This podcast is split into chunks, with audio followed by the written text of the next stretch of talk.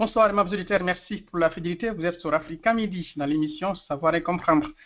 Nous sommes euh, samedi 26 euh, février 2022 au micro Ibrahim Ahmed Ba. Il est 21h passé de 8 minutes du côté de la France à 20h 8 minutes temps universel. Le menu de ce soir, nous parlons de la crise ukrainienne, la guerre en Ukraine. Vous savez, depuis deux jours, la Russie euh, a envahi l'Ukraine euh, et, c'est la guerre entre les deux pays. Euh, pour comprendre justement ce qui se passe, la crise ukrainienne, qui sont les acteurs de cette crise, entre guillemets, quelle en est la raison, la source quelles sont les causes de cette crise et euh, quelles sont les, issues possibles tout simplement de, cette crise, les conséquences et pour l'Afrique, parce que nous sommes sur Midi, une radio panafricaine, nous parlons surtout du côté de l'Afrique également, quelles seraient les conséquences et quelles leçons à tirer? Parce qu'à chaque fois qu'il y a une crise, qu'il y a une guerre, le plus important, c'est surtout de savoir tirer les bonnes leçons pour que les mauvaises actions ne se répètent pas. En tout cas, se répètent moins. Voilà, mes auditeurs. Donc, pour analyser, notre invité, c'est Madame Essatou Sherif Baldé. Elle est politologue euh, du côté de l'Allemagne. Euh, elle est engagée dans la défense des droits des, Africains du côté de, l'Allemagne.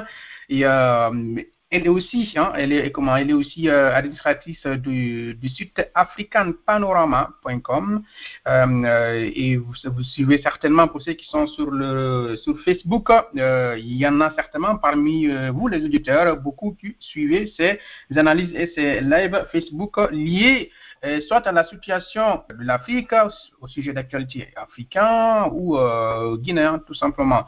On a un entretien d'une heure euh, pour pouvoir aborder euh, différents axes justement de ce sujet. Ceci dit, je voudrais démarrer cet entretien avec mon invité, Madame Baldé, si vous me recevez. Bonsoir et bienvenue sur Africa Midi.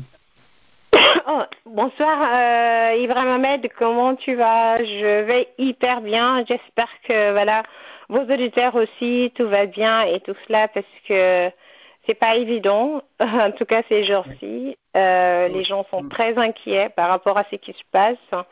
Donc voilà, merci de m'avoir invité. Voilà. Donc, voilà, merci. C'est un plaisir, je vais bien aussi, comment effectivement. Et, euh, euh, et, je rappelle de passage, nous sommes en live, il y a un live qui, se passe actuellement sur, la page Africa Midi. Sur Facebook, vous tapez simplement Africa, Africa Midi, vous allez trouver la page. Vous avez également le live qui passe sur le, live, il passe euh, sur la page de l'émission. Vous écrivez émission Savoir et Comprendre également. Vous allez pouvoir suivre cette interview en direct à partir de live, de ce live. Et puis euh, voilà, vous avez également euh, sur ma page personnelle Ibrahim Ahmed tout simplement et, et mes auditeurs. Ceci dit, euh, Madame Baldé, alors justement, comme vous disiez, voilà, depuis déjà depuis deux jours, hein, c'est la même actualité qui tourne en boucle dans les médias globalement. on est inondé d'informations de, cette crise, de cette guerre du côté de l'Ukraine. Et j'espère de passage que, que surtout les Africains qui sont en Ukraine et dans les pays environnants, en tout cas qui sont directement touchés par cette crise-là, j'espère qu'ils se portent bien et que j'espère aussi que toutes les populations, toutes les victimes hein, de cette euh, guerre, euh, j'espère qu'on va vite en finir parce que le plus, le plus, important, ce sont les victimes dans cette situation. Et j'espère que les, autorités aussi africaines ont pris disposition dans ce sens-là. Peut-être qu'on en parlera. Madame Valdez, justement, donc, euh, pour aborder ce, ce, sujet, quatre parties de, de cet entretien, les raisons, les, les issues possibles, les conséquences les leçons à tirer. Donc, euh, pour aller droit au but, pour comprendre cette crise, d'où ça vient, pourquoi la Russie a attaqué l'Ukraine? Merci beaucoup, merci euh, euh, Ibrahim Ahmed. Voilà, vous et moi, je veux dire, on se tutoie de toutes les façons, donc je pense que ça va aussi, c'est bon aussi pour les auditeurs et tout ça. Donc, vous savez, cette histoire, pour essayer de, comprendre la guerre entre l'Ukraine et la Russie, il faut aller un peu en arrière, c'est-à-dire, je veux dire, 30 ans en arrière. Pourquoi 30 ans en arrière? Ça signifie quoi? Vous savez, il y a de cela 30 ans, on avait encore deux blocs dans le monde. C'était quoi? C'est-à-dire le bloc Est, c'est-à-dire composé des pays de l'Union soviétique, et le bloc ouest composé, disons, des pays qui appartenaient au bloc, disons, occidental, c'est-à-dire pro-capitaliste et tout cela. Donc, euh, lorsqu'il y a eu le déclin de l'Union soviétique en 1989, disons qui a débuté avec la fin de la mur, c'est-à-dire le déclin du mur de Berlin en, octobre 89, donc voilà, nous sommes rentrés pratiquement dans une nouvelle phase euh, géopolitique qui a essayé de réorganiser carrément euh, comment ça s'appelle le monde parce que vous savez avant cela c'est que euh, ces deux blocs-là étaient là, chacun se considérait comme étant le gendarme du monde de son côté. Donc voilà. Et, et, et l'OTAN dont on parle aujourd'hui, donc quand on parle de la guerre de, de comment ça s'appelle, qui oppose actuellement le conflit qui oppose actuellement l'Ukraine et la Russie, on ne peut pas parler de ce conflit-là effectivement sans aussi parler de l'OTAN, parce que c'est de ça il s'agit. L'OTAN c'est quoi? C'est-à-dire c'est cette alliance atlantique qui a été créée en avril 1949. C'était aussi pratiquement une alliance militaire sur fond d'une défense commune pour essayer de limiter l'extension de l'Union soviétique. L'Union soviétique, dont, c'est-à-dire était pilotée pratiquement par la Russie actuelle.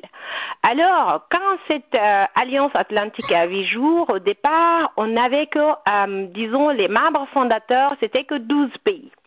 Euh, contre 30 pays aujourd'hui, tous en Europe et surtout pratiquement beaucoup parmi ces pays membres aujourd'hui sont des anciens pays de l'Union soviétique, notamment la Pologne, la Hongrie et bref, j'en passe. Alors, lorsque, lorsque disons, euh, vous comprenez donc quand je parle de l'OTAN. L'OTAN, pratiquement, c'est une organisation, c'est-à-dire qui, qui a été créée pour essayer de limiter l'extension de, c'est-à-dire de l'Union soviétique. Maintenant que, c'est-à-dire de on pouvait dire que maintenant que le déclin de l'Union soviétique, disons, est consommé en 89, pourquoi l'OTAN existe aujourd'hui? Et ce qui est aussi important de savoir, c'est que l'Union soviétique avait aussi le même type, c'est-à-dire d'organisation qui, était scellée au sein d'un pacte qu'on appelait le pacte de Varsovie. Ce pacte de Varsovie aussi était une organisation militaire qui regroupait tous les États membres de l'Union soviétique et autres, par exemple comme euh, l'ancien, c'est-à-dire, euh, c'est-à-dire République fédérale allemande, non, République démocratique allemande de DDR, qui était aussi membre de cette alliance militaire qu'on appelait le pacte de Varsovie. Mais à la différence que quand il y a eu le déclin de l'Union soviétique en, en, 89, c'est que la Russie a décidé pratiquement de ne plus continuer cette alliance-là, c'est-à-dire de laisser, c'est-à-dire de faire de ce pacte de Varsovie lettre morte. Donc le pacte de Varsovie qui était pratiquement, euh, je dirais, c'est-à-dire une sorte de copie conforme à l'OTAN n'existe plus. Et alors, quand il y a eu, euh, comment ça s'appelle, donc le déclin de l'Union soviétique, la Russie, naturellement, étant une puissance nucléaire, et tout, une puissance militaire, malgré les problèmes euh, économiques qu'ils avaient au lendemain, comment ça s'appelle, du déclin de l'Union soviétique, il y a eu beaucoup d'accords qui ont été signés entre, c'est-à-dire l'OTAN, les pays membres de l'OTAN, à la tête les États-Unis d'Amérique, et donc, voilà, et la Russie. Voilà. Mais le problème, c'est que euh, la Russie, il y a ce qu'on appelle, parce que vous savez quand les gens parlent aujourd'hui, quand vous regardez les médias, il y a, les médias mainstream occidentaux cherchent plutôt à essayer de surfer carrément sur les causes lointaines de ce conflit. On essaye de jouer à la diabolisation de la Russie. Pourtant, quand on regarde, au fond, on sent qu'il y a quand même quelque part une logique dedans et la réaction de la Russie actuellement, elle est pragmatique, elle est rationnelle. Et en géopolitique, c'est logique, c'est normal. Parce que euh, la Russie, depuis 30 ans, n'arrête pas de dire aux, États-Unis, pratiquement à Washington et à l'OTAN, on s'était entendu à la fin, c'est-à-dire au déclin de comment ça s'appelle de l'Union soviétique, que vous allez limiter vous allez, vous, vous n'allez pas étendre l'OTAN à nos frontières. vous allez essayer de limiter l'extension de l'OTAN à nos frontières. On s'était entendu sur cela. Donc, alors, dans cette perspective-là, la Russie a fait beaucoup de propositions à Washington et puis, disons, à l'OTAN qui ont carrément ignoré les propositions les, unes que les autres. Parce que pour eux, de toutes les façons, vous savez, l'OTAN, qu'on le veuille ou pas, c'est une sorte de, de c'est-à-dire, c'est une sorte de confrontation euh, une arme de confrontation occidentale, c'est ça la réalité. Donc voilà, et, elle cherche. Je rappelle, voilà, l'OTAN, c'est une arme de confrontation militaire. Une dans, euh, dans, laquelle je crois qu'il y a l'article 5 qui indique que si un membre de, de, de, de l'ensemble est attaqué, c'est tout l'ensemble qui est attaqué, qui, qui est attaqué. Parce que dans les conditions normales, si l'Ukraine faisait partie de l'OTAN, les autres pays se seraient déjà engagés, en tout cas en selon euh, cette alliance-là, les autres pays de l'OTAN seraient engagés euh, à entrer en guerre normalement. Évidemment, parce que par exemple, quand on regarde un pays comme l'Allemagne qui est membre de l'OTAN, si l'Allemagne est attaquée aujourd'hui par un pays tiers comme la Russie, par exemple, c'est que cela engage tous les autres pays membres c'est ça. Donc voilà, et c'est pourquoi donc euh, euh, maintenant parlant de, l'OTAN et parlant de, c'est-à-dire j'essaie de parler un tout petit peu de tout ce que la Russie a, est parvenue à faire, à faire des propositions et tout à, à l'OTAN, à Washington pour ne pas, euh, pour respecter au départ ce qui a été construit entre les deux, c'est-à-dire l'OTAN, la Russie a toujours essayé de dire comment ça s'appelle aux Occidentaux, écoutez je veux qu'on essaye d'invoquer euh, comment ça s'appelle euh, je veux qu'on je essaye de faire un retour en arrière qu'on essaye de de, de qu'on essaye de comprendre que nous ne voulons pas l'OTAN c'est-à-dire en Ukraine nous ne voulons pas l'élargissement de l'OTAN à nos frontières donc, et ça, on l'avait déjà dit dès le départ, mais pratiquement, surtout lorsqu'il s'agit, par exemple, parce que ce qui est plus inquiétant pour la Russie, la, Russie se dit, euh, comment ça s'appelle, elle craint pour sa sécurité, et, et, et donc liée à l'extension de l'OTAN vers l'Est, et surtout à la perspective de livraison d'armes offensives à l'Ukraine. Donc, et la Russie, depuis, trop, depuis 30 ans, n'arrête pas de rappeler à l'OTAN, écoutez, euh, c'est-à-dire prévoyant carrément à un renoncement, c'est-à-dire de l'OTAN, c'est-à-dire de faire adhérer l'Ukraine, disons, à, ce, à cette organisation-là. Donc, mais l'OTAN n'a pas réagi, comme je l'ai dit, parce qu'on se disait que voilà, de toutes les façons, euh, on n'est pas, il n'y a pas une possibilité pour nous, c'est-à-dire qu'il n'y a pas un retour possible à l'architecture sécuritaire construite après la fin de la, c'est-à-dire de la guerre froide en 1989. L'OTAN a refusé carrément et jusque-là, et donc au finish, je dis, on a fait et croire à l'Ukraine que voilà l'Ukraine ça dit comme on l'avait fait parce que c'est pas la première fois hein. il faut essayer de penser à la Géorgie aussi qui est un pays frontalier de la Russie. Et vous savez aussi il y avait une guerre qui avait opposé disons la Géorgie aussi à la Russie. Donc ça aussi c'était par rapport à cette envie euh, de, de, de l'OTAN c'est-à-dire de d'intégrer carrément c'est-à-dire de faire de, de, de la Géorgie aussi membre de l'OTAN. Ça avait créé aussi un conflit pareil à ce qu'on vit aujourd'hui en Ukraine. Donc, euh, voilà en gros ce qui fait qu'aujourd'hui, la Russie, voyant pratiquement, c'est-à-dire les Européens jouent à la sourde oreille, personne ne veut écouter la Russie, pourtant la Russie parle, la Russie, il faut qu'on le comprenne, aujourd'hui la Russie est parvenue quand même à se réorganiser, la Russie est devenue aujourd'hui, euh, comment ça s'appelle, une puissance non seulement économique, mais aussi une puissance militaire, donc euh, c'est-à-dire la Russie se sent sous-estimée, euh, comment ça s'appelle, dans sa politique et disons, c'est-à-dire, elle, elle a aussi peur pour sa sécurité et tout. Donc, et je me dis une chose aussi qui est logique, parce que vous savez, quand on essaie de, de, faire encore un retour en arrière, comme parlant des États-Unis par exemple, vous savez, lorsque il y a en, en 1962, en octobre 1962, lorsque euh, les États-Unis avaient menacé d'envahir Cuba, et donc les, les, les Russes, euh, l'Union soviétique est intervenue avec des comment ça s'appelle euh, avec avec des missiles et tout cela. Ils ont essayé de, c'est-à-dire carrément d'installer leurs missiles dans les dans dans la mer Caraïbe à Cuba. Et là, et c'était à la porte comment ça s'appelle, des États-Unis, là? Ça a duré entre le 14 jusqu'au 28 octobre 62. Et là, les États-Unis se sont sentis aussi menacés, c'est-à-dire, comment ça s'appelle, euh, par la, par l'Union soviétique. Et, et, du coup, ils ont essayé de négocier. Ça, c'était Kennedy qui était au pouvoir. Ils ont essayé de négocier avec l'Union soviétique et tout pour essayer d'amener l'Union soviétique à quitter carrément, euh, comment ça s'appelle, euh, les Caraïbes, le Cuba, et en même temps, et en contrepartie, il y avait aussi l'Union soviétique qui avait exigé à ce que, comment ça s'appelle, les Américains aussi enlèvent leur base en Italie. Donc c'est quelque chose qui a été faite.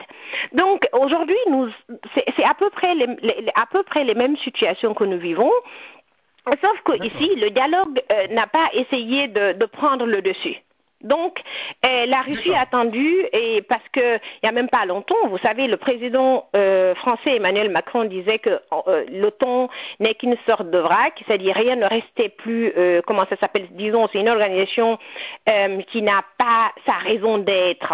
Est-ce que vous comprenez Autant de, comment ça s'appelle, euh, comment il s'appelle encore l'ancien président euh, américain, Donald Trump, il, il disait que c'est les Américains pratiquement qui fournissent assez d'efforts, qui investissent dans cette organisation encore. L'Allemagne refuse, par exemple, de payer sa contribution et tout cela, parce que pratiquement l'Allemagne n'est pas trop intéressée par, par, par, cette histoire. Donc voilà, donc euh, et, et, on voit, mais on se demande alors si tel est le cas, pourquoi en fait les Européens essaient toujours de continuer à miroiter, par exemple, à un pays comme l'Ukraine qui est quand même lié historiquement à la Russie, pour provoquer un conflit qui n'a pas de sens, pour essayer de livrer le peuple, disons, ukrainien à la brèche, c'est-à-dire au charbon.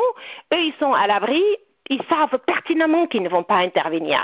Parce que déjà, il y a un pas je, voudrais justement, dans, cette, euh, dans cette logique, euh, Madame Baldé, je voudrais rappeler justement, en tout cas, l'argument euh, présenté par Poutine avant d'attaquer, le discours qu'il a dit. Hein, donc, je le cite, il dit que la République populaire de Donbass a demandé l'aide de la Russie à cet égard en vertu de l'article 51, partie 7 de la Charte des Nations Unies avec l'approbation du Conseil fédéral de l'État russe et conformément au traité d'amitié et d'assistance mutuelle avec la République populaire de Donetsk et la République populaire de Luhansk, euh, ratifié par le Parlement russe le 22 février, j'ai décidé de mener une opération militaire spéciale. Elle vise à mener euh, euh, les personnes qui ont été victimes à protéger si je ne dis pas de bêtises, les, personnes qui étaient victimes d'intimidation et soumises à un génocide par le régime de Kiev pendant huit ans. Pour cela, nous nous efforçons de démilitariser et de dénazifier l'Ukraine et de traduire en justice ceux qui ont commis euh, des multiples crimes sanglants contre des civils, y compris des citoyens russes. Voilà, si vous voulez, l'argument. Hein. Donc, euh, il, va, il a axé son attaque sur des éléments juridiques, entre guillemets, parce que là, il parle de traité, comment il parle de, d'accord, donc euh, euh, sur, la, sur la base desquels il a lancé. Donc, si je comprends, en fait, lui, lui, il, a, il lance une attaque pour répondre euh, à la demande d'un allié qui a demandé, parce qu'il faut, ce qu'il faut noter, c'est qu'il y a en, Ukraine une partie qui est favorable à la Russie, une autre partie qui est plus de, de l'Union européenne et, et de l'OTAN, entre guillemets, et il y a des séparatistes euh, au niveau de l'Ukraine. Alors, justement, certainement, vous voulez, vous voulez commenter justement ce, cet argumentaire de, de, de, du président russe avant de lancer sa, son opération militaire, parce que la question que je voudrais vous poser derrière, euh, certainement la question que, je, que les auditeurs vont se poser, mais l'Ukraine, c'est un pays euh, libre, normalement souverain, qui a le droit de décider s'il faut aller à l'OTAN ou non. Oui, d'accord, mais vous savez, comme je l'ai dit, euh, quand on essaie de jouer sur cette carte-là, c'est qu'on ne veut pas la paix, Ibrahim Ahmed. Parce qu'il y a de ces choses, il y a des pays, par exemple, vous savez, l'Autriche est tout près, naturellement, de l'Allemagne, mais l'Autriche n'est pas membre de l'OTAN. Est-ce que vous comprenez? C'est vrai que c'est l'argument que l'OTAN place. L'argument dit, euh, l'OTAN dit, comment ça euh, parle le plus souvent, comment ça s'appelle? Ils disent que voilà, ils invoquent le caractère défensif de l'OTAN d'une part, et puis voilà, la souveraineté des États devant rester libres de choisir leurs alliances. Ils ont raison, mais sauf que je me dis dans cette histoire, l'OTAN est très mal placé pour évoquer cela, parce que quand l'OTAN intervient, par exemple, en Irak, on ne parle pas de souveraineté. Quand l'OTAN intervient est intervenu en Irak, on n'a pas parlé de souveraineté là, on l'a remis en cause. Tout simplement, ils sont intervenus. Quand l'OTAN est intervenu en Libye, ils n'ont pas parlé de souveraineté, ils sont intervenus tout simplement. Quand l'OTAN est intervenu, par exemple, disons, euh, et, et, quand ils interviennent en Afrique, disons, je parle même de, de, de la Côte d'Ivoire, quand ils ont déposé carrément Laurent Gbagbo, on n'a pas parlé là de souveraineté. Quand ils interviennent au Mali, il n'y a pas de souveraineté. Donc, vous savez, c'est un double langage. Il faut qu'on essaye de, de, de, c'est-à-dire de comprendre une seule chose. L'OTAN, qu'on le veuille ou pas, a une vision néo-impériale du monde. Ça, c'est un. Deuxièmement, l'OTAN a une vision mondialiste, néo-impériale du monde, qui signifie que soit tu es avec moi, et si tu n'es pas avec moi, c'est que tu fais partie de l'axe du mal. Et c'est ça la réalité, parce que l'OTAN, c'est une alliance militaire. C'est une alliance militaire basée pratiquement, c'est-à-dire sur, sur fond, c'est-à-dire sur fond de défense. Est-ce que vous me suivez? Donc, partant de là, c'est-à-dire si on veut pourtant la paix, si on veut la paix dans ce monde, on ne peut pas quand même être à la porte de la Russie et puis essayer de nous parler de souveraineté, parce que, attendez, qu'est-ce que ça coûte à l'OTAN de dire que voilà, compte tenu de la situation géographique et compte tenu du lien historique que vous venez d'évoquer tout à l'heure, vous savez, Donbass et Lugansk, c'est des régions euh, russophones carrément. C'est-à-dire la majeure partie de la population qui y vit parle russe. Compte tenu de l'histoire même, c'est-à-dire du lien historique, la Crimée, vous savez, c'est la porte d'entrée de la Russie sur le plan militaire en mer Noire. Si maintenant l'OTAN, c'est-à-dire l'Ukraine est membre de l'OTAN aujourd'hui, c'est que cela signifierait que la Russie n'est plus libre de faire ses manœuvres dans cette, dans cette partie de l'Ukraine. Donc, comme maintenant, essaie, Poutine essaie de jouer sur cette carte pour dire que voilà, il y a la partie, comment ça s'appelle, russophone, je dirais comme ça, qui lui a fait appel pour dire venez intervenir et tout cela. Tout cela, c'est carrément, vous savez, c'est de la politique c'est du géopolitique et en tout. Réalité, en réalité, la, la Russie, en réalité, c'est pas ça. La réalité, c'est que Poutine ne veut pas que l'OTAN, c'est-à-dire que, que l'Ukraine soit, comment ça s'appelle, membre de l'OTAN. C'est aussi simple que cela, parce que pour. De façon, il n'a pas caché. Hein. Il a dit, il a dit ça, ce n'est pas négocié. Il Donc pas voilà. Que les pays frontaliers à la Russie soient membres de l'OTAN parce qu'ils évoquaient l'idée que euh, demain, à supposer que l'Ukraine soit membre de l'OTAN, on peut implanter une base militaire américaine. Voilà, donc c'est de ça il s'agit. Et vous savez déjà, c'est que à tout, quand vous, vous, vous, regardez et tout, tous ces pays qui étaient membres de l'Union soviétique, qui sont pratiquement, c'est-à-dire, euh, comment ça s'appelle, euh, frontaliers à, à, à, à, la Russie et tout, comme je parle ici de, de, de, de la Lituanie, de l'Estonie et tout cela, il y a des bases militaires américaines là-bas. Donc c'est ça la réalité. En Pologne, il y a, il y a des missiles américains là-bas. Donc dans tous ces pays-là, il y a des missiles américains là-bas. Donc alors tout cela, ça été fait pourquoi. Et pourtant, quand on regarde, c'est-à-dire la fin de la guerre froide, ils avaient fait des alliances pour essayer de dire que voilà, l'OTAN ne va pas essayer de s'étendre à, c'est-à-dire ne va pas essayer de procéder à, à son élargissement vers l'est de l'Europe, c'est-à-dire pratiquement aux frontières de l'Europe. Et alors, et pourtant, la réalité est tout autre aujourd'hui. Et donc, je me dis, en matière de géopolitique, c'est tout à fait normal que la Russie essaie de réagir comme ça. Ce que moi je trouve, comment ça s'appelle, en tout cas, ce que je trouve pour le moment euh, inconcevable, c'est cette, euh, cette façon de, de, de l'OTAN de faire miroiter à ces pays-là, c'est-à-dire faites ce que vous avez à faire, au moment venu, on va essayer d'être là à votre côté. Mais on a vu en Ukraine, ils ne seront jamais là, ils vont pas être là. C'est-à-dire l'Ukraine sera tenue obligée, comme c'était le cas en Géorgie, de faire seule face à la Russie. Malheureusement, donc, qui est le perdant dans tout cela? C'est le peuple ukrainien.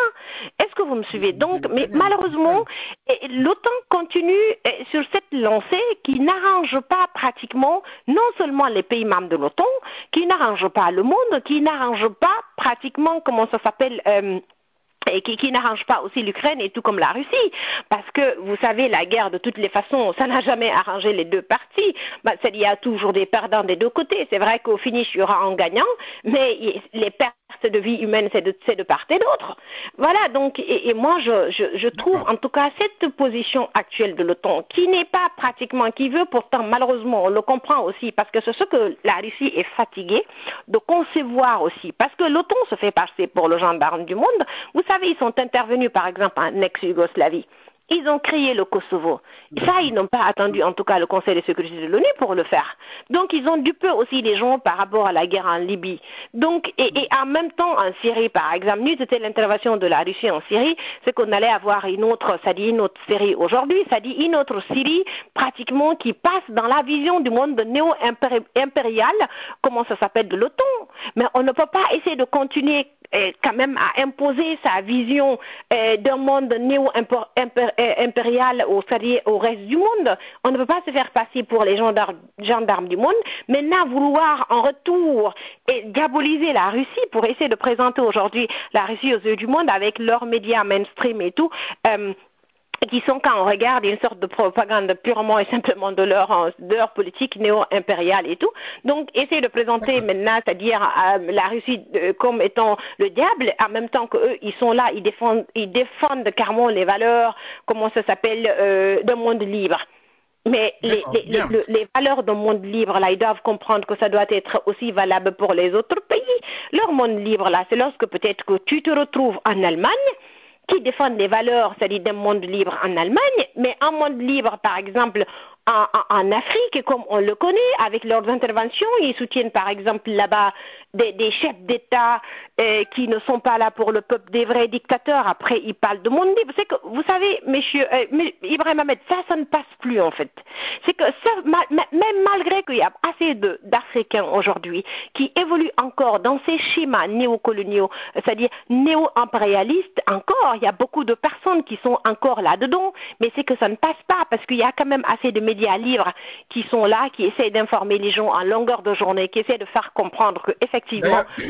D'ailleurs, effectivement, d'ailleurs, aujourd'hui, c'est une révolution dans tous les pays, hein, pratiquement euh, euh, développés globalement. D'ailleurs, euh, même pas que, hein, même pas, pas que, même, même les pays africains partout, des médias alternatifs parce que euh, le problème de la liberté d'expression, le monopole de l'information par les médias classiques, les médias entre guillemets puissants, euh, aujourd'hui à travers l'Internet, à travers les réseaux sociaux, les gens commencent à découvrir la réalité euh, de ce qui se passe, comment sur le terrain, et finalement, justement, il y, a une, il y a la crédibilité, certainement, de ces médias qui sont, qui sont en jeu.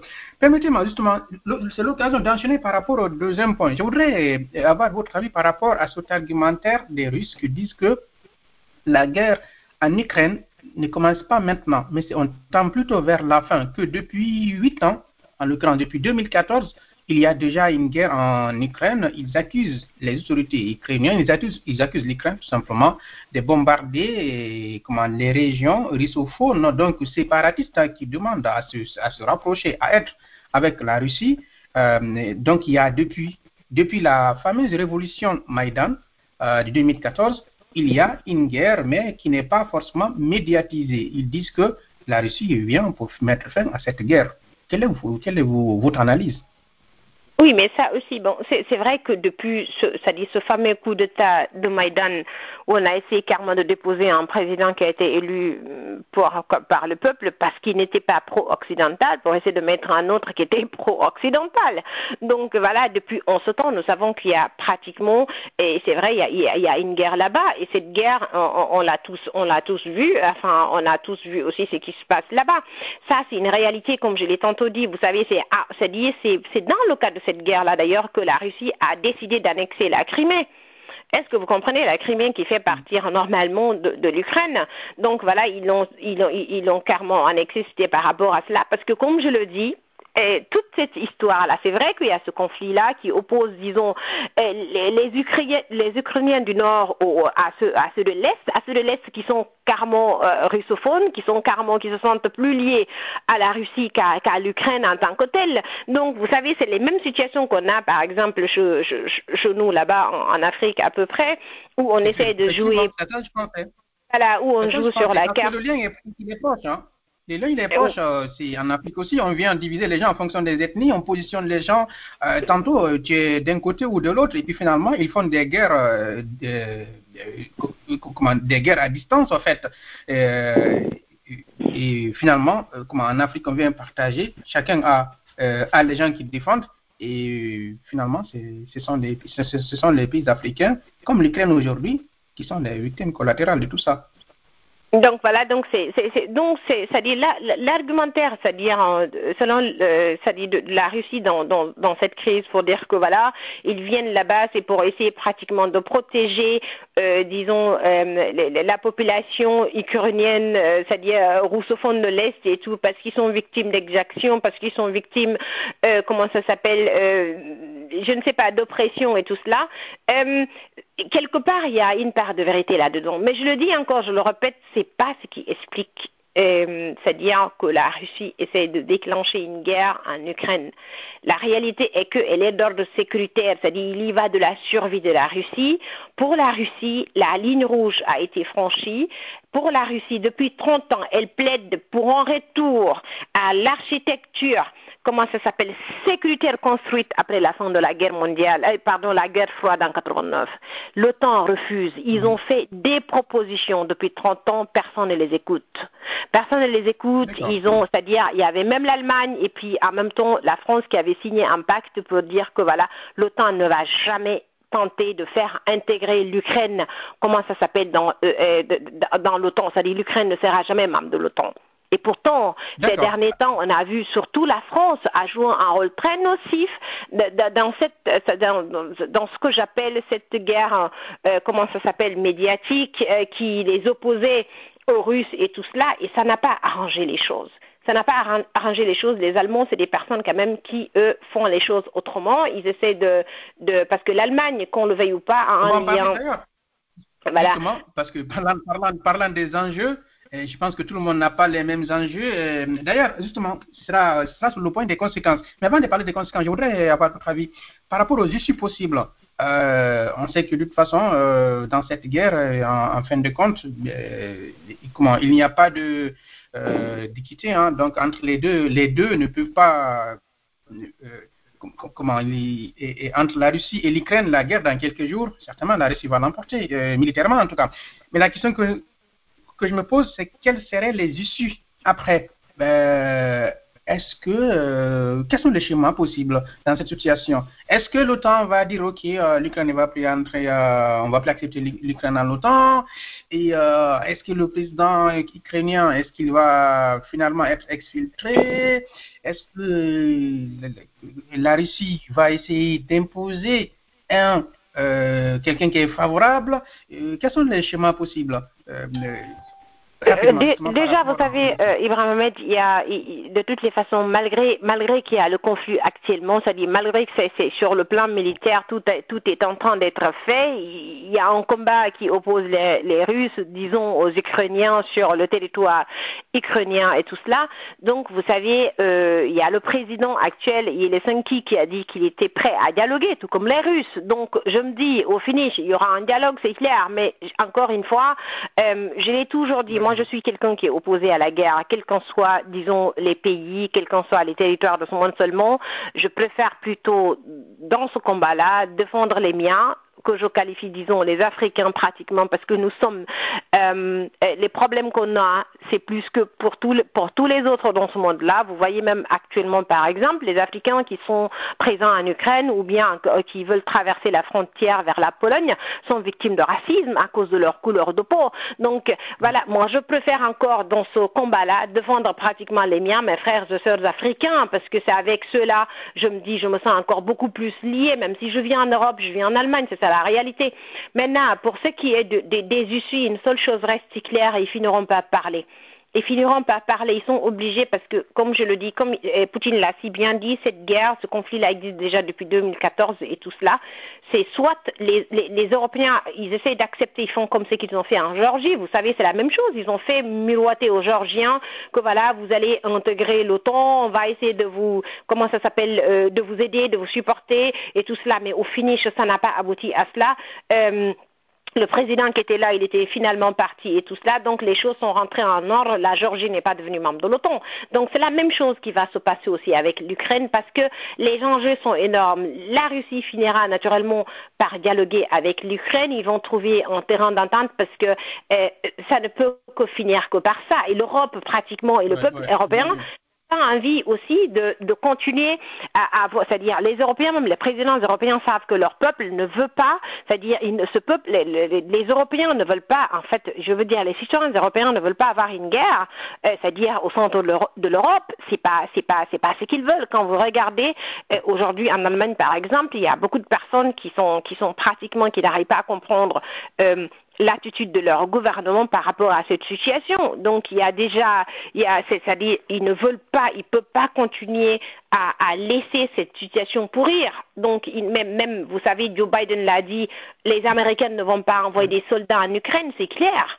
Et, et, et c'est pas les Allemands qui vont le faire non plus, c'est pas la France qui va le faire. Même si, par exemple, les Pays-Bas ont essayé d'envoyer euh, quelques armements et tout, mais c'est des armes légères et tout. Donc pratiquement, ça ne sert à rien ce conflit-là. Je me dis, ça coûte à quoi à l'OTAN et tout, c'est-à-dire aux États-Unis dire que tenez, l'Ukraine, parce que compte tenu de la situation et tout cela, on laisse tomber cette histoire pour qu'il y ait la paix. Donc, parce que je me dis, pour moi, la paix n'a pas de prix.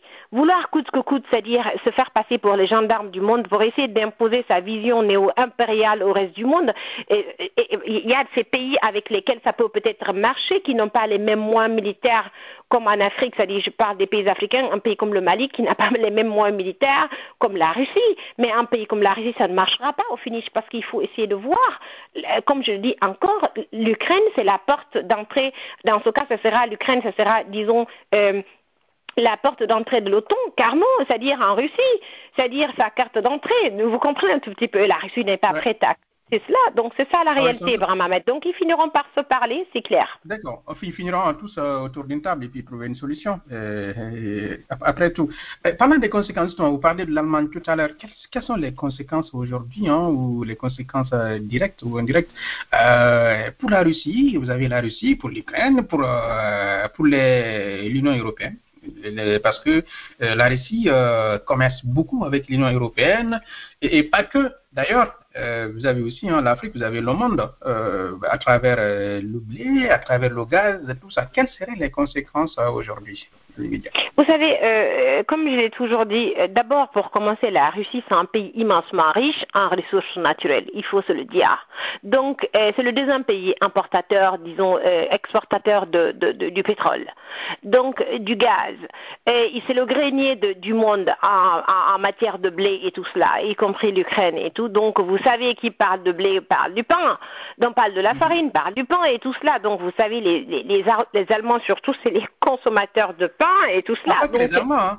Pas que les Allemands. les... les Français avec la baguette euh, et puis et puis les Guinéens, hein. les Guinéens aussi. Voilà, donc donc vous voyez un tout petit peu. Alors quand je prends l'Allemagne, vous savez 55% du, du, du gaz consommé en Allemagne provient carrément de, comment ça s'appelle de, la Russie. Il y a un gazoduc déjà qui lie la Russie à l'Allemagne, c'est-à-dire partant du village de Saint-Pétersbourg là-bas jusqu'au nord ici en Allemagne, tout près de chez moi, pas très loin de là où j'habite. Donc, euh, alors, comment ça s'appelle euh, et, et Ça, ça c'est déjà seulement pour un, comment ça s'appelle pour le gaz. Maintenant, pour le pétrole, c'est environ 40 Pour le charbon, c'est 35% Et tout cela, vous savez, ça, c'est c'est c'est c'est c'est le gaz, le pétrole, et, et, et tout comme comment ça s'appelle le charbon. C'est c'est c'est la base, disons, de l'industrie allemande parce que sans, ça dit, d'abord, quand vous voyez ça, le gaz, les foyers ne seront pas chauffés, c'est-à-dire les maisons ne seront pas chauffées, et il n'y aura pas pratiquement, euh, l'économie ne va pas tourner, ça c'est clair, et c'est pour ça d'ailleurs l'Allemagne a essayé de faire encore construire un deuxième euh, gazoduc, euh, pipeline, qui s'appelle Nord Stream 2, qui, qui, a été actuellement, qui est normalement, euh, qui a commencé à fonctionner déjà l'année passée en septembre, euh, et, et, actuellement l'actuel chancelier a essayé de stopper euh, la livraison donc du gaz. Donc ça signifie que déjà ça, ça aura un impact très grave. Il parle même d'une inflation, d'un taux d'inflation qui va aller jusqu'à 6% en Allemagne. Le ministre de l'économie allemand, qui est un écologiste, euh, M. Habeck, l'a dit ces derniers jours. Il dit que franchement, il ne peut pas remplacer cette livraison, c'est-à-dire cette importation là, euh, euh, venant de la Russie. Il peut pas. Il n'y a pas un autre pays qui peut essayer de remplacer cela. Et donc, vous croyez qu'ils vont essayer de continuer à tirer sur les ficelles de ce, de ce conflit en Ukraine? Mais non. vous pensez qu'ils aiment les Ukrainiens jusqu'à tel point qu'ils vont essayer de risquer tout cela? 55%, imaginez-vous, c'est-à-dire du gaz Ah oui. qu'ils consomment ici dans les foyers. Nous avons encore l'hiver ici. Ils ont besoin du gaz. Et puis, même si c'est pas l'hiver, l'eau chaude, c'est, dit dans les maisons, c'est à travers ce gaz-là. Et donc, en même temps, moi, par exemple, j'utilise l'huile et tout pour faire fonctionner mon moteur, c'est-à-dire qui chauffe euh, carrément ici com- comment ça s'appelle euh, le, le chauffage à la maison et qui me qui me qui me donne aussi de l'eau chaude. Donc et je ne suis pas la seule. Vous savez combien de foyers seront touchés par cette crise si elle dure et l'émir de Qatar a dit aujourd'hui clairement que eux ils ne peuvent pas remplacer la Russie. Euh, c'est-à-dire, il ne peut pas aider les Européens Ah, dans, cette, dans, cette, dans cette crise. Il ne peut pas remplacer la Russie parce que ce que la, la Russie peut livrer, et il ne peut pas le faire. Donc, c'est ça la réalité. Donc, du coup, euh, et vous savez aussi, le taux d'inflation signifie que les prix vont augmenter, mais les salaires, les, les, les salaires restent du- les mêmes. Et donc, ça, ça va jouer, ça va avoir un impact sur le porte-monnaie du citoyen normal et ça va causer des problèmes. Donc, l'impact, ça dit économique, sera franchement terrifiant. Et je crois que c'est pourquoi cette- ce conflit-là, ils vont trouver une solution et le plus rapidement que possible. Ça, moi, c'est clair. C'est-à-dire, la diplomatie va primer sur le conflit. Ils vont essayer de revenir à la table. Parce que vous, vous avez vu aujourd'hui, Joe Biden a essayé, ils ont égrené leur chapelet de, de sanctions contre la Russie. Mais Joe Biden, Joe Biden a épargné carrément euh, le pétrole, euh, comment ça s'appelle, le, le, le, le pétrole russe. Et il l'a fait, vous savez, c'est pourquoi. Il l'a fait, c'est pour éviter un effet boomerang aux États-Unis. C'est pour ne pas que, effectivement, qu'il y ait un effet boomerang aux États-Unis. Parce que vous savez, les États-Unis, c'est un pays consommateur du pétrole. Là-bas, le pétrole, ça coûte pratiquement très moins cher par rapport aux autres pays du monde. Et tout cela, c'est grâce aux, aux autres pétroles, c'est-à-dire qui viennent de la Russie et puis ailleurs. C'est pas seulement ce qui proviendrait de ces sous-sols. Donc, c'est ça la réalité. Donc, vous voyez, vous voyez un tout petit peu l'hypocrisie de ces gens-là. C'est-à-dire, on pousse, on, lit, on essaie de livrer l'Ukraine, carrément, je le dirais, entre guillemets, à la gueule du loup, au charbon, carrément, mais eux, ils, après, ils sont assis confortablement là-bas, en train d'égrener des chapelets de sanctions qui n'ont pratiquement, je dirais, aucun impact, parce que vous savez, quand la guerre a commencé, toutes les bourses du monde ont chuté, carrément. C'est pas seulement euh, comment ça s'appelle la monnaie, euh, comment elle s'appelle encore russe qui a chuté, ou bien la bourse, mais c'est toutes toutes les bourses du monde entier qui ont chuté. C'est ça la réalité, parce que quand on prend l'Allemagne, l'Allemagne est économiquement très liée à, à- à- à la Russie, parce que je vous dis, l'ancien chancelier allemand, il, a même fait un statement sur sa, sur sa page Twitter et tout, euh, Gerhard Schröder, qui a qui est pratiquement membre du conseil d'administration du, du Gazprom.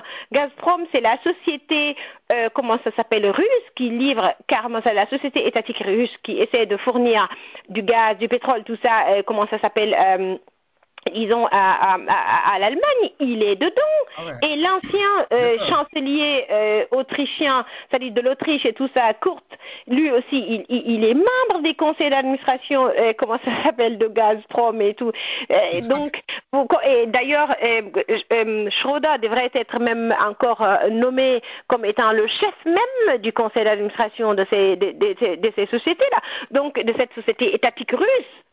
Donc le lien qu'il y a entre il y a une vraie dépendance économique entre ces pays. voilà, donc euh, c'est que c'est que c'est que franchement, et quand je vois maintenant des, des gens essayer, c'est-à-dire des gens qui évoluent dans des schémas euh, néocoloniaux, qui ne connaissent pas les réalités carrément, euh, qui- c'est-à-dire les, c'est-à-dire les, les vrais problèmes, c'est-à-dire les vrais liens entre ces pays de l'Europe et puis la Russie qui parle, parce que tout simplement ils voient ce que les médias mainstream racontent et tout cela. Donc c'est que ça fait quelque part, je me dis, euh, euh, ça fait quand quand même froid au dos parce que je me dis, au jour d'aujourd'hui, chacun peut aller se renseigner, chacun peut aller apprendre, tout est sur les, tout est sur Google, tu trouves tout bien sur les réseaux sociaux en tout cas. Donc personne ne doit essayer d'accepter d'être un manipulé potentiel et tout cela.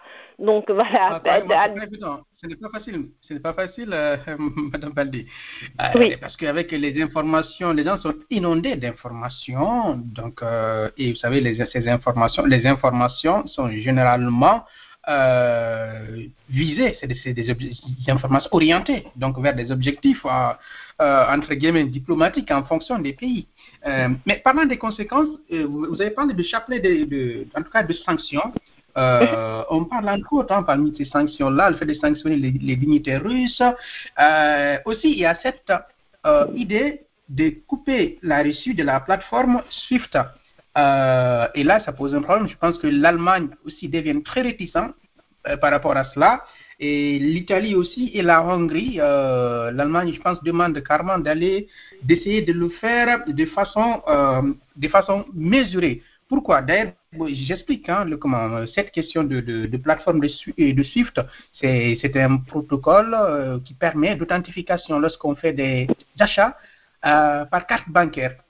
Donc, c'est à travers euh, cette technologie qu'on va pouvoir faire le lien entre une banque française et une banque russe entre, et vice-versa.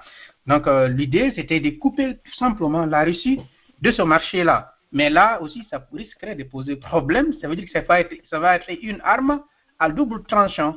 Parce que cela voudrait dire que les pays qui sont en train de commercer avec la Russie vont être aussi directement impactés. Euh, mais dans cette logique, je voudrais vous poser la question, est-ce qu'il y a des conséquences euh, pour, euh, pour l'Afrique? Oui, de toutes les façons, pour revenir à cette question de, SWIFT et l'Allemagne, comme je le dis encore, les liens économiques entre l'Allemagne, comme je le dis, et, la Russie, elles sont trop, c'est-à-dire, les, les liens sont trop intrinsèques. C'est-à-dire, l'Allemagne dépend trop de la Russie, elle ne peut pas se permettre, c'est-à-dire de supporter qu'on essaie carrément de, c'est-à-dire de couper et carrément la Russie de, c'est-à-dire de, de, de, de, de l'utilisation de SWIFT et tout, ce ne sera pas possible parce que l'Allemagne ne pourra plus avoir aussi accès, euh, c'est-à-dire aux ressources, comment ça s'appelle, disons le gaz et tout cela, il peut plus avoir accès à cela, ce sera fini là. Donc c'est ça la réalité. Donc c'est pourquoi je vous dis, c'est que toute cette histoire, si vous voyez que euh, Poutine, et, et, puis ce que je voulais aussi ajouter, les sanctions là contre euh, la Russie, ça a eu un, plutôt un effet positif pour les Russes. Pourquoi? Parce que vous savez, c'est pas comme chez nous en Afrique, hein. Comme quand pendant la guerre froide, euh, nous on n'a pas pu profiter de, c'est-à-dire de cette guerre qui opposait euh, le bloc euh, est comme au bloc ouest. Je parle ici des, des pro-capitalistes et des pro-socialistes. C'est-à-dire on n'a pas pu profiter pour essayer de, de, de, de poser des, des, jalons économiques qui vont essayer de faire décoller nos, nos États, amener le progrès. Je parle, parle par exemple ici de la Guinée, on a plutôt essayé de jouer avec les deux blocs pendant, pendant cette guerre froide-là, c'est-à-dire, je parle, je parle ici par exemple de Mobutu, euh, au, temps de, c'est-à-dire au et tout, qui a essayé chaque fois de jouer au jeu de ping-pong. C'est-à-dire, s'il partait vers le bloc euh, socialiste, il demandait des choses, on refusait de faire, de le faire et tout. Donc, il, disait donc voilà, écoutez, donc voilà, c'est bon là, je m'oriente vers le bloc, euh, comment ça s'appelle, pro-capitaliste et tout, c'est-à-dire le bloc ouest. Donc, il a essayé plutôt de jouer à cela, c'est-à-dire en, se faisant passer pour un mendiant notoire, c'est-à-dire quand il vient demander de l'argent pour essayer de financer des projets débiles euh, pour pouvoir se maintenir au pouvoir en oppressant son peuple, et il part vers, disons, euh, le bloc ouest, on refuse, il va vers le bloc est. Donc, et tantôt, quand, les, quand le bloc ouest ne veut pas qu'il aille vers le bloc ouest, on lui dit, OK, on fait ce que tu veux. On fait ce que tu veux, on lui donne de l'argent. Donc, voyez un tout petit peu, c'est-à-dire, euh, compte tenu donc, de l'irresponsabilité elle en a profité. Elle a profité de ces sanctions euh, pour euh, se trouver d'autres alternatives, vous voulez dire? Oui, maintenant, contrairement, donc ce que je voulais dire, ma logique, contrairement aux États africains, la Russie a plutôt profité de cette histoire comme Cuba pour essayer d'atteindre une sorte d'autosuffisance alimentaire. Parce que ce qui pénalisait la Russie au départ par rapport aux sanctions, c'était par exemple parce que la Russie dépendait beaucoup plus aussi compte tenu, euh, comment ça s'appelle, euh, par rapport à la nourriture et tout cela, c'est-à-dire l'alimentation et l'approvisionnement dépendaient beaucoup plus de l'Europe. Il y avait beaucoup de, c'est-à-dire de produits, des, des, des denrées de première nécessité qui venaient carrément de l'Europe de l'Ouest. Donc, et comme chaque fois qu'il y avait des sanctions, euh, les, prix augmentaient sur le marché et tout cela, le prix du fromage, le lait que les, que, que les, que les Russes aiment beaucoup, donc le fromage suisse par exemple. Euh, donc qu'est-ce qu'ils ont fait? Ils ont essayé de créer des usines de fabrication du fromage suisse ou encore italien, mais avec des recettes euh, carrément euh, italiennes, avec des recettes carrément suisses mais c'est des fromages made in, comment ça s'appelle, euh, Russia. Donc, il y a cela. Et puis, voilà, ils ont essayé d'intensifier aussi les liens économiques avec la Chine, avec l'Inde. Vous voyez, par exemple, l'Inde n'a pas condamné le conflit, euh, comment ça s'appelle, euh, le, conflit euh, qui oppose la Russie à, à, l'Ukraine, et tout comme la Chine, de toutes les façons, ne le fera jamais parce que c'est des alliés historiques. Parce que n'oubliez pas que la Chine a aussi le même problème chez elle par rapport, par exemple, au Taïwan. que, que, voilà, et c'est la même problématique à peu près. Même si là on ne parle pas d'adhésion à l'OTAN et tout, mais c'est le même problème à peu près. Donc voilà, du coup donc ça, ça a permis plutôt aux Russes de, se prendre en charge, de se battre pour devenir indépendants, carrément, c'est-à-dire de l'économie, euh, je dirais, de, l'économie européenne, en tout cas de limiter la dépendance économique, surtout par rapport aux denrées de première nécessité. Comprenez?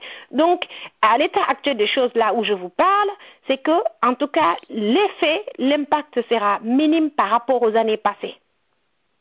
Bien. L'impact sera, minime par rapport aux années passées. Alors, on, arrive au dernier point de cet entretien, c'est par rapport aux, leçons à en tirer. Euh, parce que vous savez ce qui se passe actuellement en, Ukraine, euh, quand on analyse bien du côté de l'Afrique, euh, c'est aussi ça, hein, ce qui se passe du côté de, du Mali. C'est toujours donc des guerres à distance entre les géants euh, et puis voilà, ce sont les pays faibles qui, euh, qui sont les terrains de ces, de ces batailles. Tout simplement, c'est des batailles de géants sur les terrains des pays pauvres, des pays faibles, euh, j'allais dire. Dans cette situation-là, quelles, sont les leçons à tirer hein, donc, pour l'Afrique? Parce que pourquoi je le dis, Madame, Madame Baldé, c'est que vous nous savons très bien qu'aujourd'hui, on est à une époque où on est à un moment de changement de l'ordre mondial. Et ça, les dirigeants l'ont dit, c'est pas moi qui le dis. Hein. Les dirigeants l'ont dit la dernière fois, Macron, euh, au niveau de, de, de, de comme à l'Union européenne, a tout simplement fait comprendre que l'avenir de l'Europe, euh, c'est en Afrique. Et tout le monde, et les gens le disent aujourd'hui, l'avenir du monde, c'est en Afrique. Et quand on regarde toutes ces batailles-là, ces guerres, et puis la Russie aussi, hein, qui est opposée avec cet Occident en, Afrique, euh, qui est implanté aujourd'hui en Afrique militairement, euh, je suis sûr que cette, euh, cette crise n'est pas aussi loin de nous, en Afrique. Quelles sont les leçons à à tirer aujourd'hui? Oui, mais vous savez, vraiment, de toutes les façons, toutes ces crises-là, on a toujours été impliqués là-dedans, directement ou indirectement. Je parle ici, par exemple, je pense ici à la Première Guerre mondiale. On a fait une guerre euh, on nous a invités à participer à une guerre qu'on n'a pas déclenchée, on ne connaissait même pas, c'est dire euh, comment ça s'appelle, qui l'a déclenché, qui l'a fait, mais on était dedans avec notre terrailleurs sénégalais. Donc nous sommes morts massivement avec nos terrailleurs sénégalais et l'Europe euh, retarde, surtout la France tarde encore à honorer cette page douloureuse, c'est-à-dire de l'histoire qui, qui la lie, euh, qui lie la France à l'Afrique. Ça sent. Donc il, il, en était aussi ainsi avec euh, la deuxième guerre mondiale et tout cela. Maintenant, vous savez ce qui me dérange avec les États africains, je l'ai tout de suite là mentionné on a malheureusement des chefs d'État à la tête de nos États qui sont des vassaux qui sont des valets, des puissances, euh, comment ça s'appelle, euh, néo-impériales, qui ont, c'est-à-dire une vision du monde, comment ça s'appelle, néo-impérial carrément, et ces gens-là n'arrivent pas à se détacher c'est-à-dire de, cette vision qu'on leur impose pour essayer de prendre leur destin à main.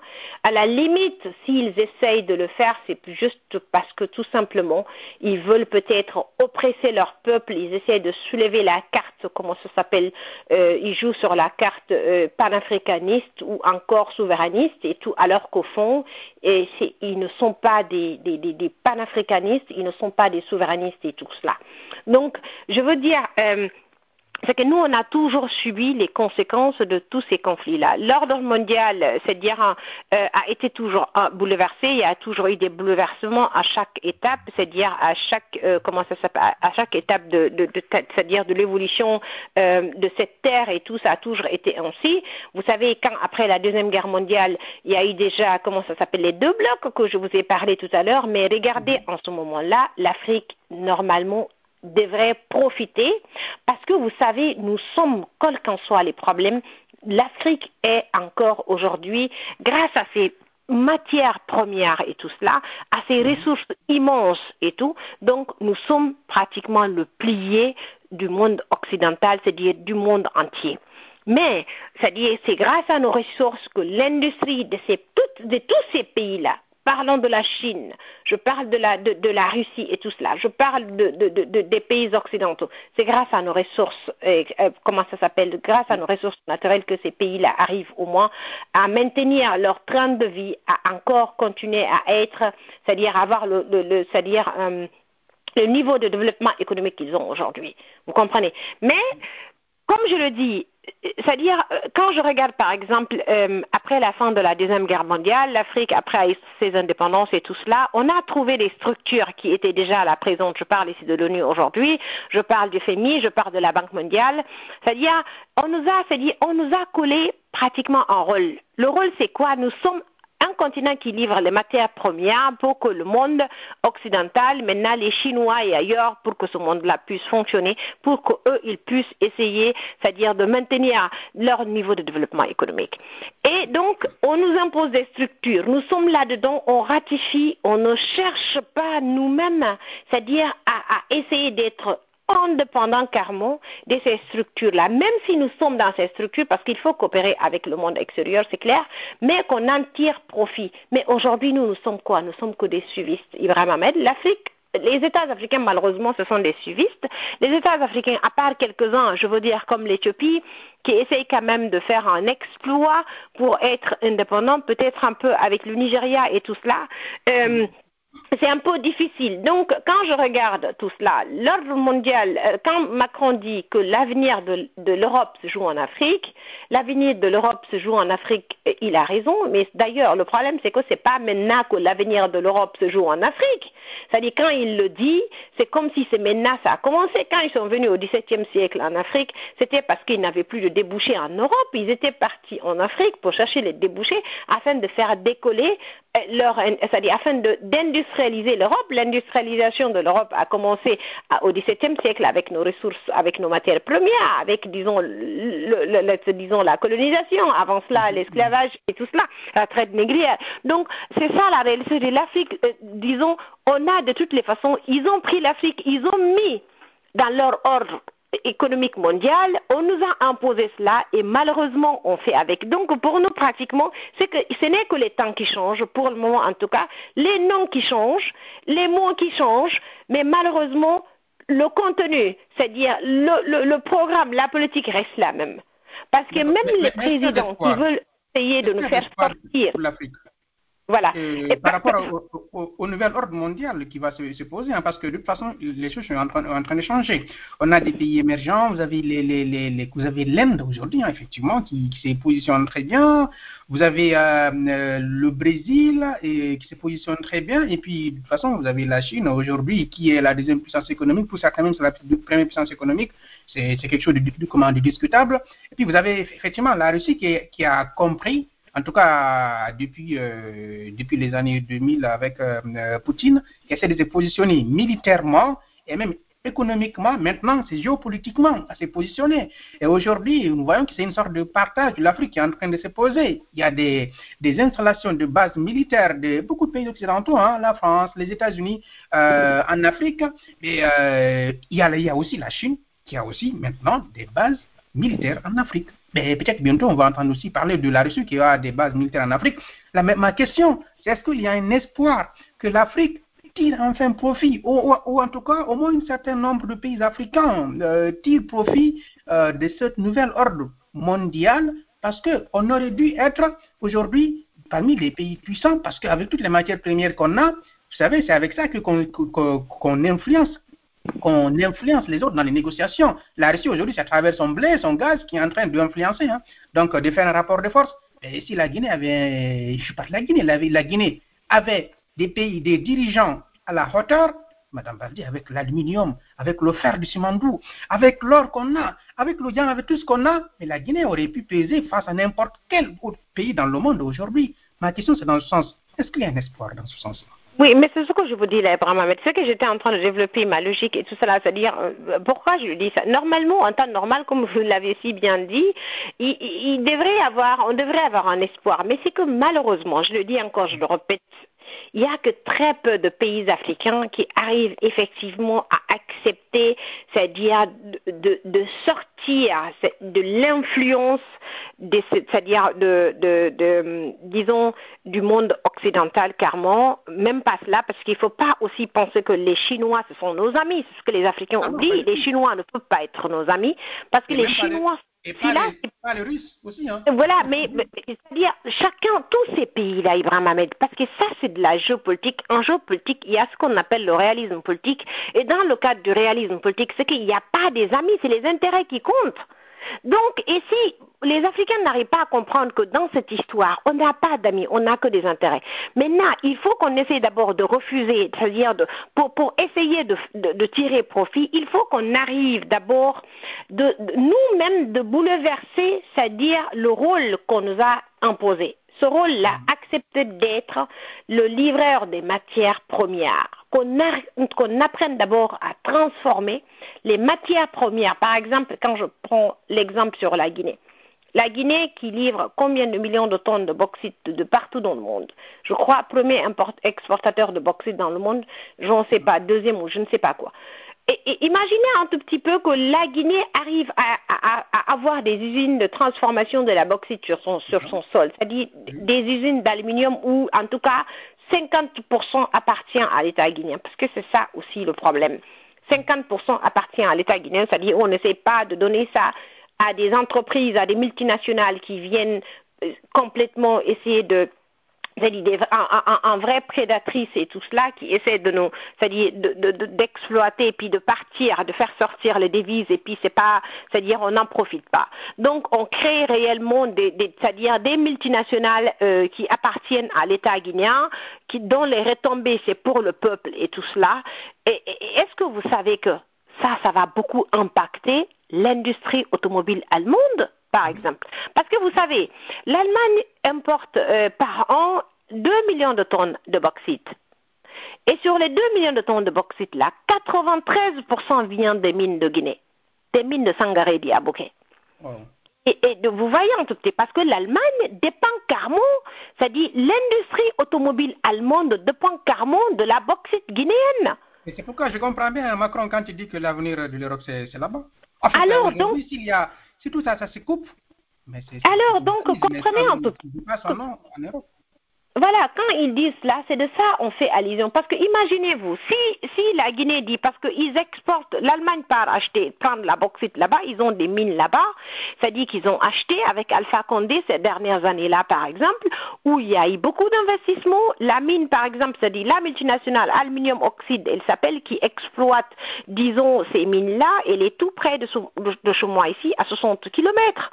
Vous comprenez un tout petit peu. Et c'est cette mine-là qui, et c'est cette multinationale allemande qui part là-bas exploiter ces mines, les ramener ici, transformer ça en aluminium et, puis revendre à l'industrie automobile allemande. Parce que sans l'aluminium, sans la bauxite, pas l'industrie automobile, pas de canettes de bière. Vous comprenez un tout petit peu, et tas de choses. Donc, et d'ailleurs, dans, cette histoire, ce qui est dramatique, il y a même euh, cette, multinationale allemande avait obligé 12 villages de bouquets à, de déménager par la force il a fallu que des ONG allemandes essayent d'assister ces villageois-là, ces douze villages, comment ça s'appelle, notamment Amdallah et tout, de porter plainte contre les Allemands. Et cette plainte-là, elle est encore pendante, on n'a pas encore décidé et tout cela, et puis sans aucune assistance, assistance de l'État guinéen. Donc, et, le village, par exemple, d'Amdallah était obligé de déménager. Les, les 11 autres n'ont pas encore déménagé à cause de cette plainte qui est encore pendante.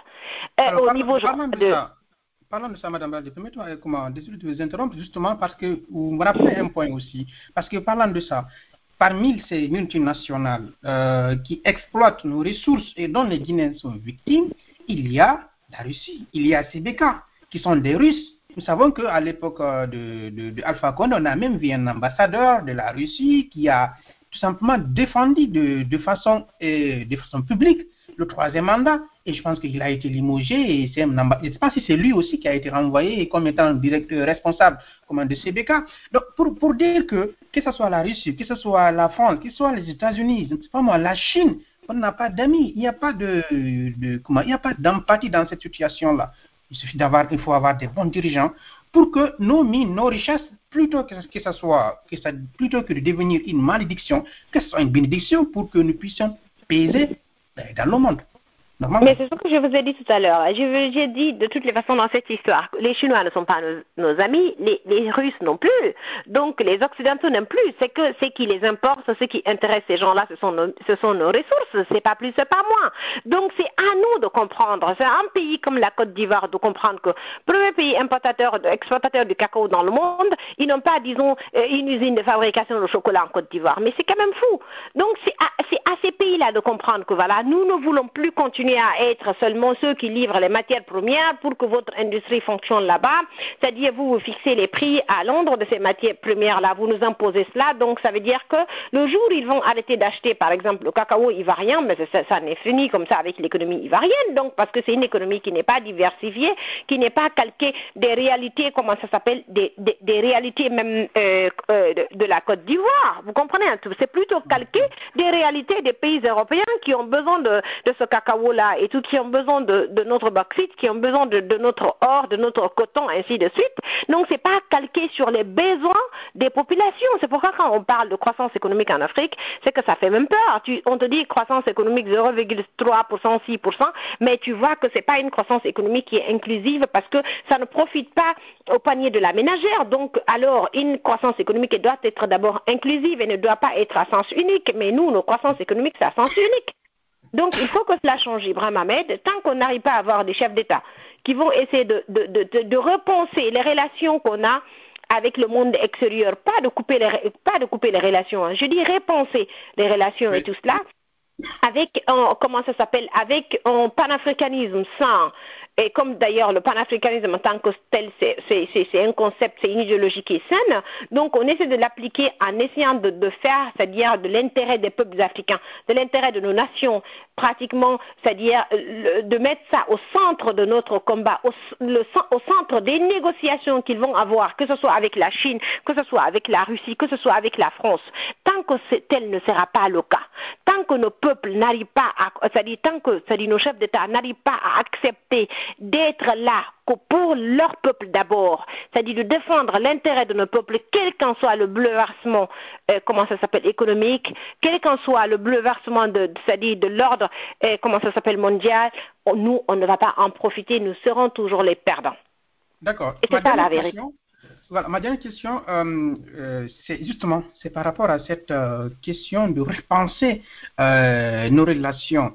Est-ce que quelque part, justement, Madame Bardi, soyons réalistes, si on a aujourd'hui en Guinée un dirigeant panafricaniste visionnaire qui va construire des usines au lieu d'exporter de la matière première, de les transformer en Guinée, et qu'en Côte d'Ivoire, on a un dirigeant qui veut construire des usines pour qu'on transforme là-bas le, le, cacao en chocolat et autres, pour, d'autres produits, produits dérivés, et qu'au Mali, on a un dirigeant qui veut que qu'on qu ait là-bas des usines par rapport à tout ce qui concerne l'or et tout ça, et, euh, et qu'au Niger, qu'on ait des usines qu'on là-bas, qu'on utilise là-bas l'uranium, euh, pensez que justement les puissances euh, qui sont directement bénéficiaires de ces matières premières vont permettre cela parce que j'ai l'impression que c'est pour ça qu'on a des Thomas Sankara qui ont été assassinés, hein, des Lumumba ont été assassinés. C'est parce que justement ils avaient cette vision d'indépendance vis-à-vis de ces pays euh, puissants et surtout pour le développement réel de leur pays. Mais le développement réel de l'Afrique,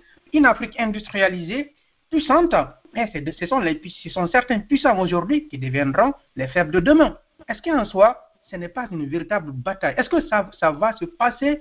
Eh bien, sans qu'il y ait une sorte d'affrontement entre guillemets, ne serait-ce que idéologiquement, je vais dire oui, mais c'est pourquoi il faut faire des alliances, Ibrahim Ahmed.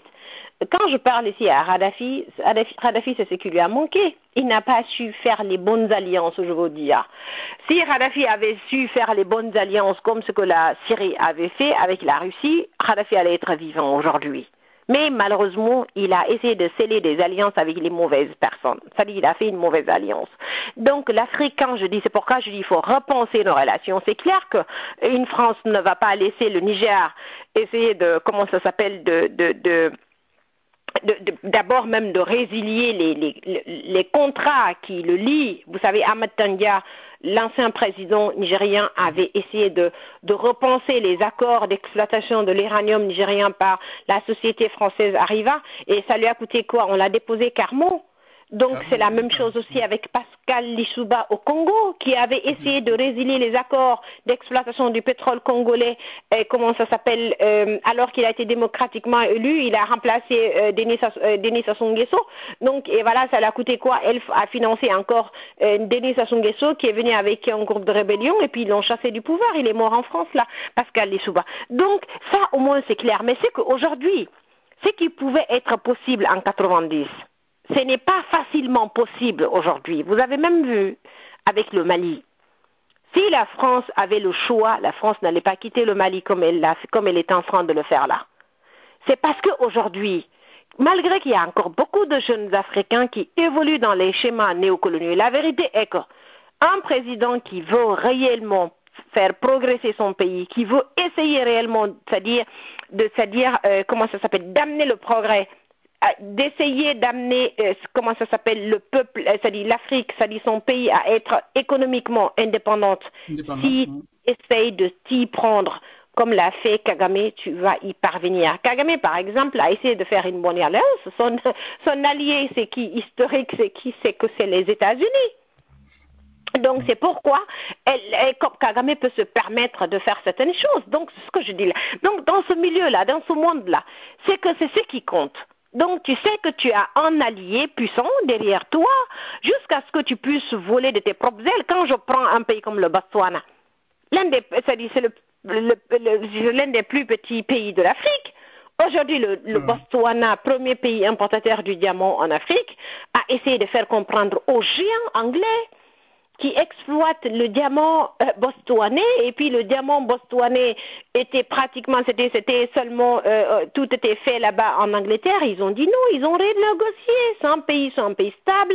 Sur le plan démocratique c'est un pays c'est-à-dire qui n'a rien à envier aux démocraties occidentales. Aujourd'hui ce pays-là profite effectivement de l'exploitation de son diamant parce qu'ils ont des bons dirigeants. Ils ont des dirigeants qui pensent au peuple mais les autres là, ce n'est que bavarder.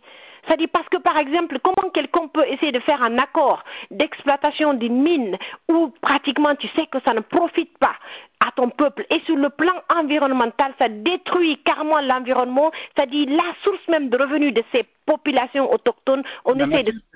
C'est ce qu'on a en Guinée, à. Voilà, donc, à Télémélé, donc à, à, à, Banankoro, par exemple, à Sigiri, où, c'est-à-dire, vous voyez, ça ne, c'est-à-dire, l'impact sur le plan environnemental est encore colossal. Donc, ça veut dire que le problème, c'est pas les Occidentaux seulement. Les Occidentaux, une seule chose reste claire, ils ne sont pas venus chez nous parce qu'ils nous aiment. Ils ne sont pas encore chez nous parce qu'ils nous aiment, ce ne sont pas des amis. Nous ne sommes pas des amis. C'est ça la vérité. Donc, ils sont chez nous parce qu'ils ont besoin de nos matières premières. Donc ils sont chez nous parce que la France, par exemple, a besoin, c'est-à-dire de, l'Afrique pour essayer de, encore de faire valoir son rêve d'être un grand empire, comment ça s'appelle, francophone et tout par rapport à leur culture, au langage, c'est-à-dire à leur langue et, tout cela. Donc il y, a tout un enjeu politique, économique qui est là-dedans. Mais c'est à nous de comprendre c'est à nous de comprendre et puis essayer de sortir là-dedans pour dire que mais non, c'est bon, la France, on vous aime bien, nous voulons coopérer avec vous, mais nous, on mise d'abord sur l'intérêt de nos populations. Comme le fait la France, excusez-moi, la France ne va jamais oser violer le droit des Français sur le sol français, mais la France viole le droit des Africains sur le sol africain. Pourquoi? Pour essayer de protéger son économie à elle. Mais c'est aussi simple que ça, Ibrahim Ahmed. Ça, c'est pas sorcier. C'est il nous faut des gens qui aiment les Africains qui nous aiment, c'est-à-dire qui essaient de mettre l'intérêt de nos peuples au-dessus de tout. C'est aussi simple que cela, c'est ce que la Chine fait, c'est ce que l'Inde fait, c'est ce que la France fait, c'est ce que l'Allemagne fait. Tant qu'ils n'arrivent pas à faire cela, c'est qu'on va rester comme ça, évoluer à reculons. surtout la Guinée, on va rester dans un cul de sac. C'est-à-dire habituel, on ne va pas sortir là-dedans. C'est ça la réalité malheureusement. Merci, c'est franchement, c'est fait un plaisir cet entretien. Mais moi aussi, vraiment, merci. Qu'il aura servi aux auditeurs de, de, de comprendre voilà, cette question de, de la crise ukrainienne et puis surtout hein, ces enjeux géopolitiques, ces enjeux économiques, parce qu'aujourd'hui, la guerre en Ukraine, ça concerne, concerne aussi en Afrique. Finalement, on est parti de l'Ukraine et puis on est venu en Afrique, on est allé jusqu'à Bokeh, à Télémulé. Comme quoi. Bien. Alors, merci infiniment, Ibrahim Ahmed. Merci à vos auditeurs et bonne soirée et bon week-end. Merci également, Madame Baldi. Voilà, aimables auditeurs, donc vous l'aurez compris, c'est notre invité de cette euh, soirée. Voilà, c'est fait un plaisir. Puis je vous souhaite de passer une excellente soirée. Euh, rendez-vous, euh, cette émission, c'est tous les samedis à 21h, temps univers, 21h du côté de la France, 20h, temps universel. Et puis, il y aura certainement un podcast qui va être disponible sur le site africamidi.com. Et puis, je vous invite également à aller sur le site de notre invité, Assad Sherif Baldé. Le site, c'est africanpanorama.com, african-panorama.com.